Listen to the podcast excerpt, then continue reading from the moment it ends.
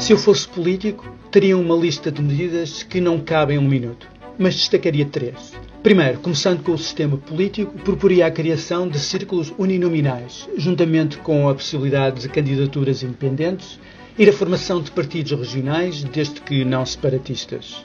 Segundo, no que respeita à segurança social, criaria um sistema de contas individuais, mesmo que não capitalizadas. Terceiro, no campo do ensino superior, estabeleceria as propinas a valores que pelo menos cubram o custo das universidades, juntamente com um sistema de bolsas que efetivamente crie igualdade económica de acesso. Reformaria também o sistema de acesso, criando um exame de aptidões gerais e dando liberdade às faculdades para criar as suas próprias regras de acesso. No fundo, no fundo, os portugueses concordam com os fins que pretendem atingir. Há muita discordância em questões de ideologia. É importante que trabalhemos sobre medidas concretas e menos sobre questões ideológicas.